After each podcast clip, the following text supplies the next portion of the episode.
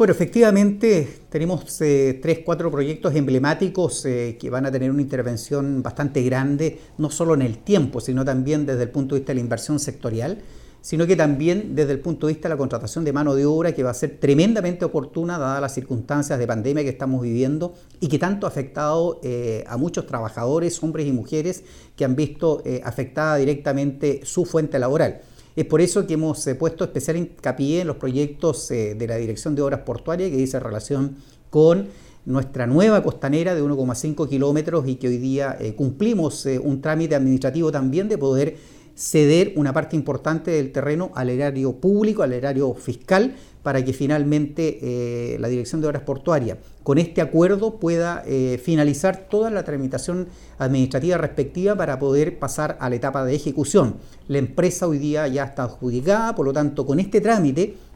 de carácter administrativo, damos cumplimiento como comuna y en ese contexto también ya en las próximas semanas y meses vamos a estar viendo una intervención importante por dos años eh, de más de 3 mil millones de pesos que se suma también a este otro gran proyecto que ya está licitado, que ya tenemos empresa y que obviamente estamos a la espera de que eh, Contraloría tome razón de este importante proyecto del Servio en donde Avenida Balmaceda va a ser intervenida desde Chorrillo hasta Pedro Lago.